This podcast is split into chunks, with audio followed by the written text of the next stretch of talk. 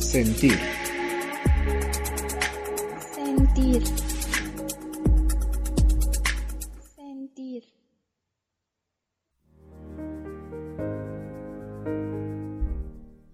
Hola, muchas gracias por acompañarnos nuevamente en Sentir. Es otro maravilloso día para grabar y bueno, es un gusto poder saludarlos nuevamente. El día de hoy nos encontramos con la licenciada Mónica Carol Lugarín Díaz. Licenciada, este, estamos muy contentos de tenerla otra vez que Bárbara aquí con nosotros. Bueno, la licenciada este, tiene una carrera en psicología, artes visuales, pedagogía, es arte terapeuta y conferencista. ¿Qué no hace usted, licenciada? Dígame, ¿cómo está? Un poquito de todo. Muy bien, muy contenta. Ya sabes que para mí es un gusto eh, estar aquí con ustedes y pues sobre todo compartir un poquito de lo que, de lo que hemos aprendido. Qué bárbara, licenciada. Nos encanta tenerla aquí con nosotros. Nos encantan sus temas, por eso la inventamos tan a menudo. Muchas gracias. Bueno, ¿de qué tema? Sí. ¿De qué tema nos va a hablar el día de hoy, licenciada? Pues bueno, elegí este tema que es autoestima.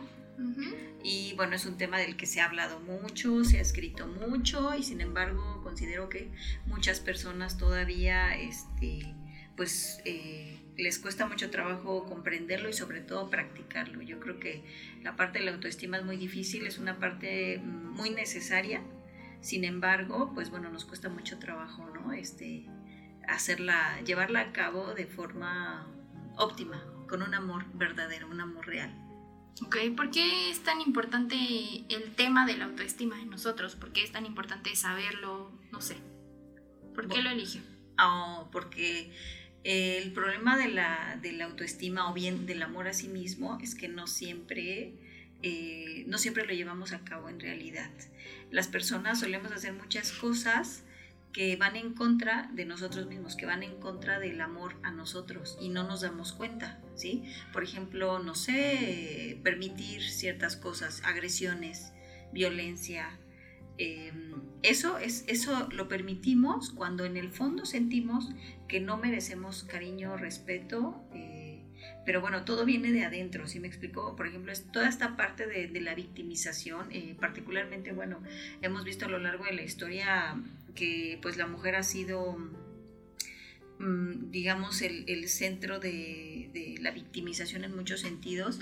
Y bueno, yo creo, me atrevo a, asegurar muy tristemente que es porque en el fondo, bueno, la mujer ha recibido una educación para no quererse y ni valorarse a sí misma. Entonces, yo pienso que si nosotros vamos al fondo del problema, que es ese, la falta de amor por uno mismo, entonces podremos solucionar muchas cosas.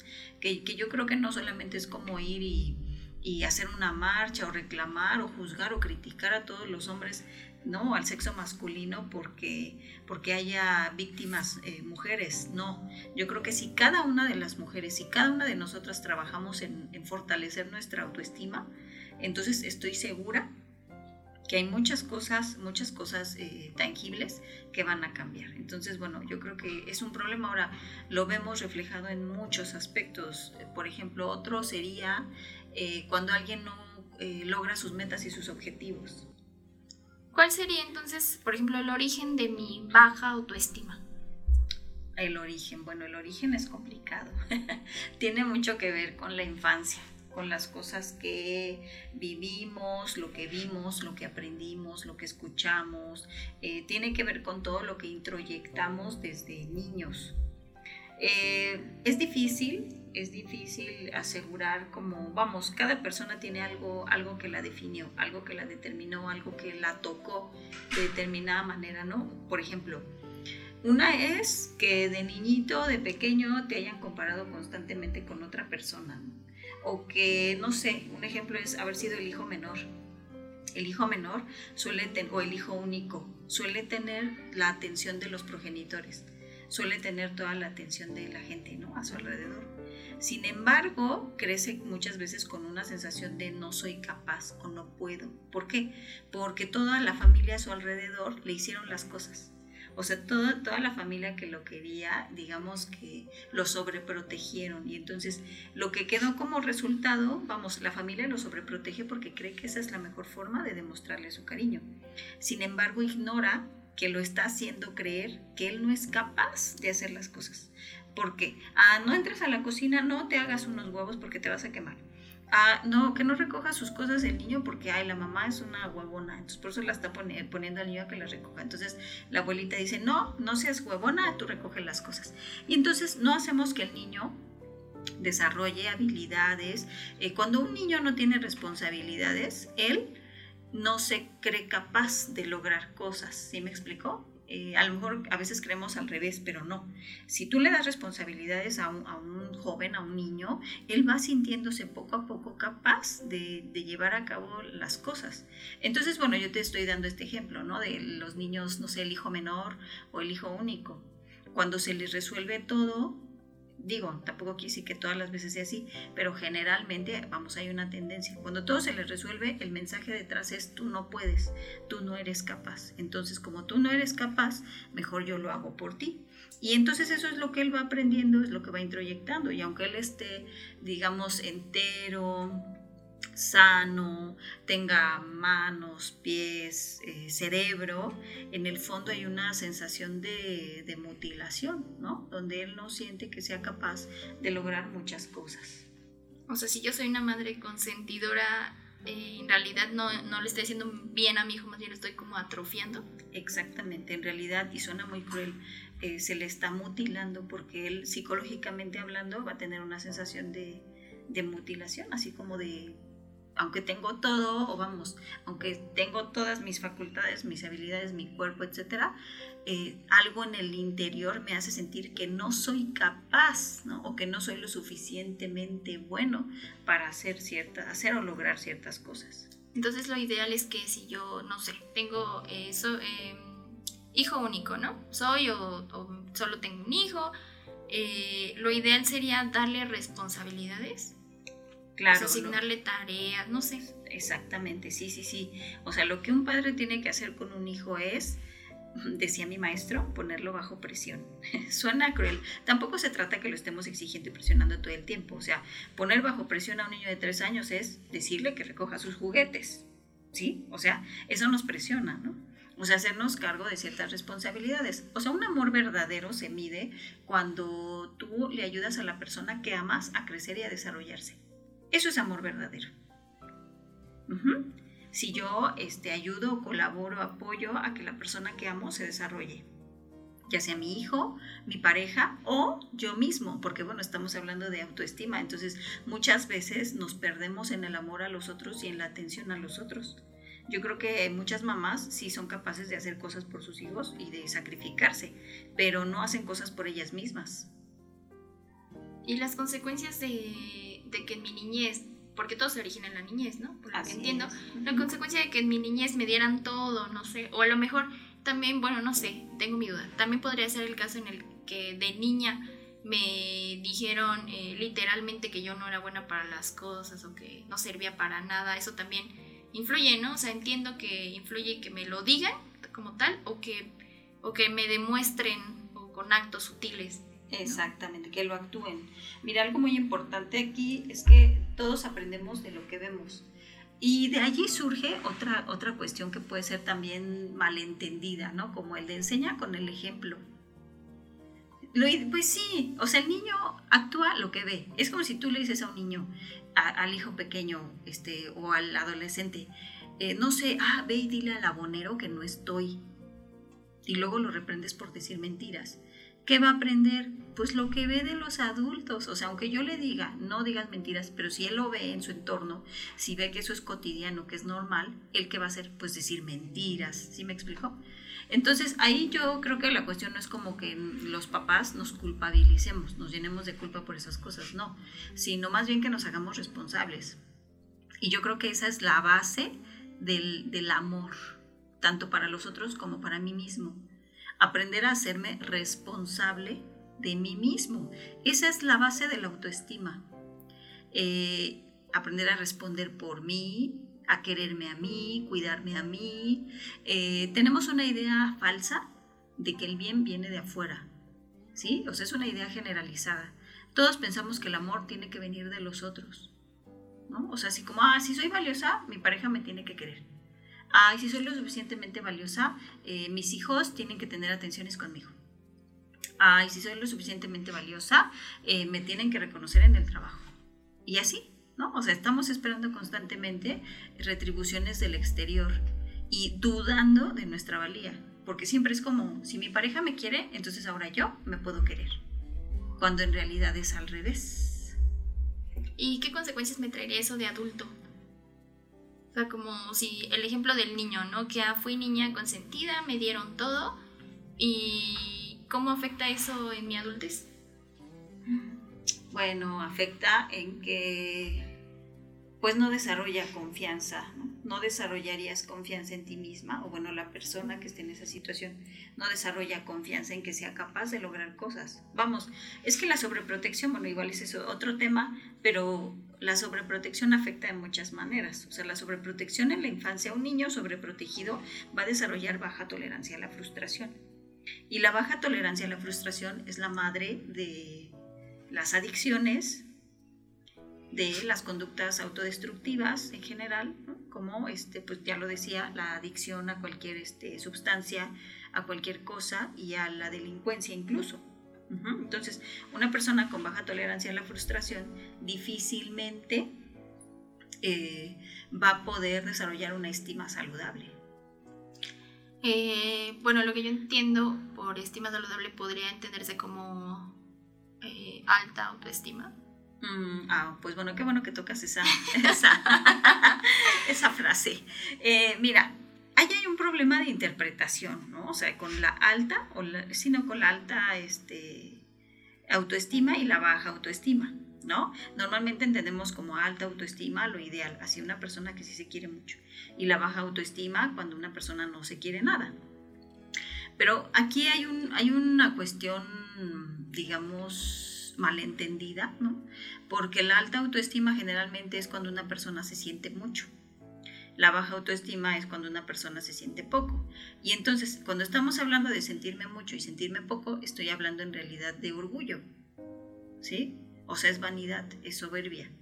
Si yo me siento más que los demás, eso no es amor propio, eso es soberbia. Y lo que hay detrás de la soberbia es una baja autoestima. O sea, esto básicamente es como una máscara Sí, yo creo que son dos conceptos mal entendidos. O sea, es como... Eh, la autoestima y la alta autoestima y la baja autoestima. O sea, nosotros entendemos por alto, alta autoestima lo que aparentamos hacia los demás. Exactamente. Y eso no es sano. Eso no es sano. O sea, eso no es estima, en realidad. O sea, una, digamos, una autoestima saludable, estaríamos hablando, o quizá las palabras más eh, mejor, que lo mejor, definen mejor, es el amor propio. Y efectivamente, muchas veces no nos queremos. Pues eso sí es real. Muchas veces las personas no se quieren, no se aceptan tal y como son, se rechazan. Ahora aquí, fíjate que es bien, mm, pues curioso cómo funciona el inconsciente. Todo es inconsciente. Si, si tú eres una persona que se conecta en situaciones donde se siente rechazada o despreciada constantemente, eso no es otra cosa más que el reflejo de lo que tú piensas de ti. No sé si me explico. O sea, si, si a mí yo me siento que en los entornos donde me encuentro generalmente me rechazan o se enojan conmigo, es porque en el fondo yo soy la que constantemente se rechaza y se enoja consigo misma. ¿Sí me explico? O sea, es como lo que lo de afuera no es otra cosa más que un, un reflejo de lo que está dentro de cada uno de nosotros. O sea, no son los demás los que nos rechazan y los que no nos quieren, somos nosotros. Los demás se vuelven únicamente una proyección de lo que yo tengo adentro de mí. Si yo me rechazo, me juzgo, me critico, eh, me lastimo constantemente, emito juicio sobre mí, entonces eso lo voy a proyectar en el exterior. O sea, puede que eh, yo no piense que el otro me rechaza, ¿no? Por ejemplo, me juzgue, pero provocar que lo hagan, o sea, como sí. forzarlo, a lo mejor no conscientemente, sino a lo mejor hacer acciones sutiles para empujar a la otra persona hasta que se arte de mí, a lo mejor me mande muy lejos y así yo confirmar que, ay, nadie me quiere. ¿Sí? ¿Podemos hacer eso? Sí, claro. De hecho, lo hacemos. y actúa de forma inconsciente. O sea, sin darme cuenta, es que haz de cuenta que algo en mí, no sé, algún, en algún momento, situación de mi vida, este, que haya surgido en la infancia, hice algo de lo que me sentí muy culpable. Y entonces al hacer algo de lo que me sentí muy culpable, yo mismo consideré que ya no, no, era valioso o que no merecía. Por ejemplo, cuando alguien te decía, no logra sus metas y sus objetivos, cuando alguien no tiene el dinero que quiere o la pareja que quiere, las cosas que quiere, es porque en el fondo siente que no merece. Y siente que no merece precisamente por una cuestión de eh, falta de amor propio. Ah, licenciada, voy a salir bien grave de aquí. ¿Y, cómo podríamos eh, cambiar la percepción que tengo sobre mí? O no sé, a lo mejor comenzar a amarme. Porque, bueno, es muy fácil, ¿no? Que yo diga, ay, no, pues cambio y este, nada más me amo yo, ¿no? Así como, ay, ya me quiero, ya, ya tengo este, una este, sana estima, ¿no? Pero bueno, no es tan fácil. ¿Qué, ¿Qué podría hacer? Pues sí, sí, tienes razón. No es tan fácil. Mira, el, amor propio es, yo creo que inicialmente, y bueno, esto también lo aprendí de una maestra muy querida para mí, que el amor propio es mental. ¿Sí? Eh, ¿Y qué tiene que ver? El amor propio también tiene que ver con voluntad. O sea, mira, requerimos de cierta actitud para amarnos a nosotros mismos. Y muchas veces, porque yo, bueno, he, atendido a muchos pacientes con este problema y, efectivamente, o sea, aunque un día hablemos sobre la autoestima y yo les explique lo que es, ¿no? lo que es el amor propio y todo, eso no significa que de la noche a la mañana lo van a, a entender o lo van a cambiar. O a lo mejor ese día lo entienden, pero el siguiente día me dicen, es que otra vez me siento mal, ¿no? Otra vez me siento terrible, no sé, por ejemplo, esos estados de apatía, ¿no? Ese no quiero hacer nada, este, no quiero ir a trabajar, ¿no? o sí me explicó, o sea, como esa sensación de, que el mundo no tiene ningún sentido, la vida no tiene ningún sentido, ¿no? Entonces, yo sé que no es fácil, no es fácil, es, es como un, se requiere de voluntad para cambiarlo, ¿sabes? Por ejemplo, no sé, he conocido personas que dicen, es que yo soy fea, ¿no? Soy fea, es que mi mamá toda la vida me dijo, ay, hija, es que tú estás prieta y bigotona. Sí, tenía una paciente a la que su mamá le decía esas cosas. Entonces ella se sentía que era fea, pero ella no era fea. ¿No? O sea, el único detalle es que todas sus hermanas eran güeras. ¿Sí? Ella no era güera, pero no era fea. Además era una mujer muy inteligente, con muchas capacidades.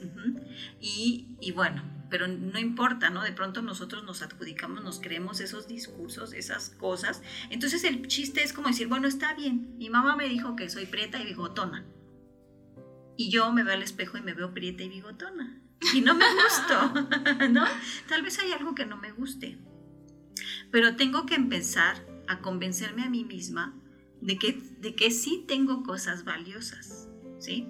Y que a lo mejor tengo bigote, pero que también tengo unos ojos hermosos y que no solamente soy el bigote y que el bigote se resuelve, uno se depila y ya.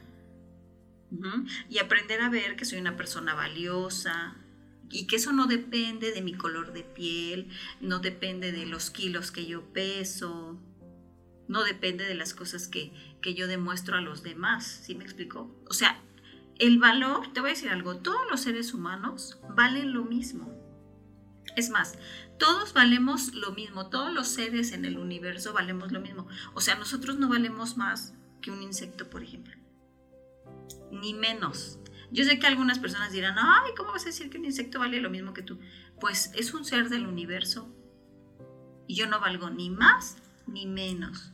Entonces, cuando yo puedo comprender eso, quizá puedo también entender que hay otras cosas más valiosas que solamente la imagen, la apariencia y lo material, porque eso es lo que normalmente nos define, ¿no? O sea, dime, dime, eh, dime qué, qué, ¿cómo se Dime de qué, de qué careces, ¿no? Dime qué tienes y te diré de qué careces, ¿no? Por ejemplo, darle mucho valor a, ay, mira mi carro, ¿no? Ay, mira mi casa, mira la ropa. O sea, y eso es como darle más valor. Como compensar claro cómo compensar. Entonces, a medida que más la gente, y, pero eso es un acto de soberbia, y ya les dije que la soberbia no es amor propio. O sea, el amor propio es mucho más profundo, más sutil. Y bueno, ¿cómo se empieza? Pues se empieza, yo, pienso, yo creo que se empieza actuando.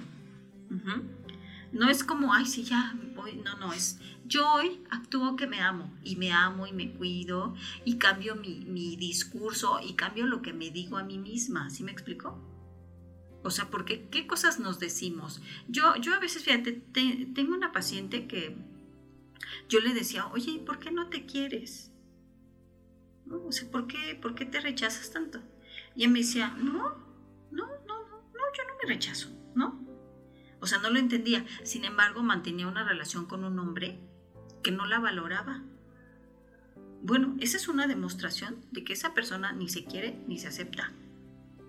O sea, yo puedo este, creer que sí me quiero y que sí, ¿no? Que sí me siento bonita, que sí esto, pero mis acciones demuestran que no. Así es, exactamente. Como el sometimiento. ¿no? Esa es una de las acciones que suelen hacer las personas porque, no sé, sienten que eh, su pareja puede ser que los deje de querer, ¿no? Entonces mejor me someto para que te quedes en vez de que te vayas. ¿Por qué? Porque además creo que si tú te vas no va a haber nada más después. O sea, un acto este, para demostrar que sí me quiero, a lo mejor para cambiar esa perspectiva que tengo de mi eh, autoestima, eh, sería, por ejemplo, en, en ahorita lo de su paciente, sería dejar esa relación. Así es. Eso sería un acto de amor para ella. Aunque en el fondo lo quiera, ¿no? Aunque en el fondo quiera estar ahí, pero la verdad es que cuando, cuando una persona se da cuenta de que lo que está viviendo no lo merece, se retira de allí.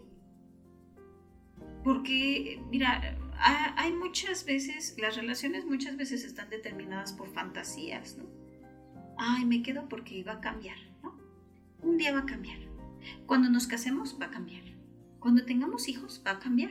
Y entonces hay gente involucrándose cada vez más en una relación tóxica por una fantasía.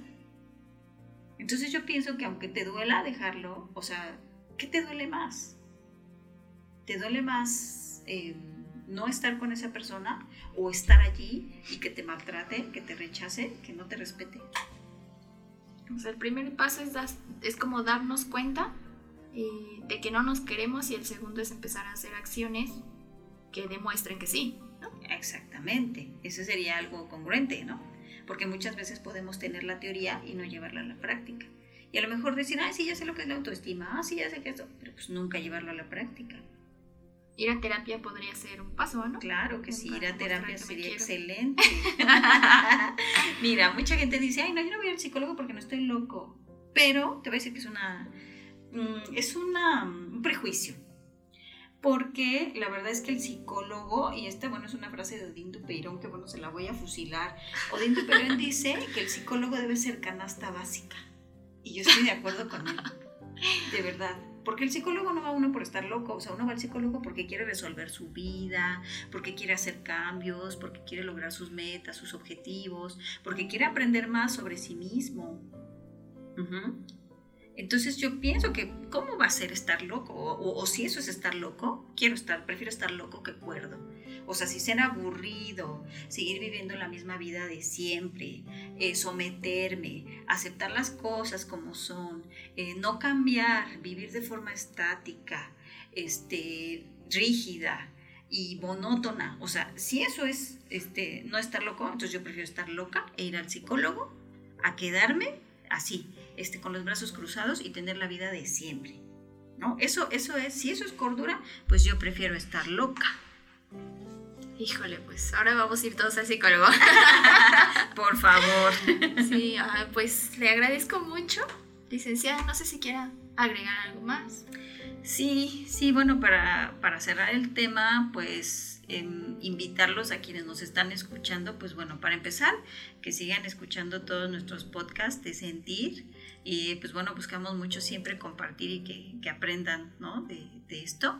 Y bueno, en cuestión de la autoestima, pues bueno, sí decirles que la autoestima es responsabilidad. Entonces, si yo me amo, soy responsable de mí. Entonces, no puedo quejarme de otros No puedo quejarme de que mi, pareja no me quiere lo suficiente, mi madre no me quiere, fulanito no me quiere. No, no, no, no. A lo mejor ellos no me quieren o me quieren poquito o me quieren a su manera, porque también esa es otra. A veces la gente nos quiere, pero nosotros somos como berrinchudos y queremos que nos quieran de determinada forma. Eso no lo podemos hacer. Entonces, quiérete tú, responde tú. No esperes a que los demás te den o hagan cosas por ti o tengan atenciones hacia ti. Eres tú quien tiene que tener todas las atenciones contigo, ¿sí me explico? O sea, es como, si estoy gordita, pues haz algo, mi amor, cuídate, ¿no? Cambia tu alimentación, toma más agua, haz ejercicio, eso es un acto de amor. Si tú dices, es que no logro mis proyectos o no soy lo suficientemente inteligente, estudia, cariño, ¿no? Estudia, busca herramientas, desarrolla habilidades. Es que no tengo dinero. Ah, pues investiga, pregúntale a la gente que sí tiene cómo le hace, ¿no? Este, arma un plan de administración. Eso es amarte a ti mismo, ¿sí me explicó? O sea, hacer cosas para ti, para resolver la vida. La vida siempre, siempre va a estar llena de desafíos. Si los aceptamos, vamos a hacer, vamos a sufrir menos. El problema es que generalmente no aceptamos los desafíos y entonces vivimos chillando, este, llorando y mami, así esperando que, no sé, alguien venga un ente, ¿no? Nuestra madre o Dios a resolvernos la vida y no es así. Tú eres un ser inteligente, pensante, que tiene todo lo necesario para salir adelante. Así es que, pues, este, tienes todo para lograrlo. Convéncete y si hoy no crees que te quieras lo suficiente, actúalo háblate bonito, mírate al espejo por las mañanas, sonríe, bendícete y bueno, algo muy importante creo que es agradece todo lo que sí tienes. Porque de verdad que sí tenemos muchas cosas y, casi siempre somos ciegos. O sea, eh, no sé, pasamos, lo no sé, pasamos desapercibido tantas cosas que tenemos como salud, vida, como este no sé, abundancia, ¿no? Nuestros seres queridos, nuestra cama, nuestra cobija calientita, no sé, o sea, cuando todas esas cosas no las valoramos, entonces también tenemos un problema, ¿no? Porque pues entonces sentimos que nada de la vida vale la pena lo suficiente. Ok, muchas gracias licenciada, entonces ya saben, este, hacer eh, actos diferentes, hacernos responsables, ¿no? Pues muchísimas gracias, licenciada. De verdad nos alegra mucho tenerla aquí con nosotros cada vez más. Sus temas en lo personal me parecen muy interesantes. Le agradezco que haya aceptado nuestra invitación otra vez. Y eh, también los quiero, los quiero invitar, como es costumbre, a ustedes. Eh, para que, bueno, si gustan alguna terapia psicológica, más información, también si gustan encontrar a la, a la psicóloga, en la cajita de descripción, ahí está la información o el número, cambiamos de número, entonces bueno, nos pueden comunicar con nosotros al 246-248-6999, de todos modos va a estar en la cajita de descripción por cualquier cosa. Y también los quiero invitar a las transmisiones de la maestra, de la psicóloga, eh, que son todos los martes de a 9 y media de la mañana a las 10 en su Facebook psicóloga Carol Bugarín. Así es, se transmite en dos páginas simultáneamente, es desde psicóloga Carol Bugarín o por psicología arte y vida. Ok, pues ahí búsquenla, chequenlo, este, es gratis obviamente, una, lo ven, el objetivo de sentir pues es buscar que ustedes se desarrollen y todos, ¿verdad? Entonces, muchísimas gracias. gracias a ustedes, estoy muy contenta de estar aquí. Ah, muchas gracias, licenciada. Nos vemos la siguiente. Hasta luego.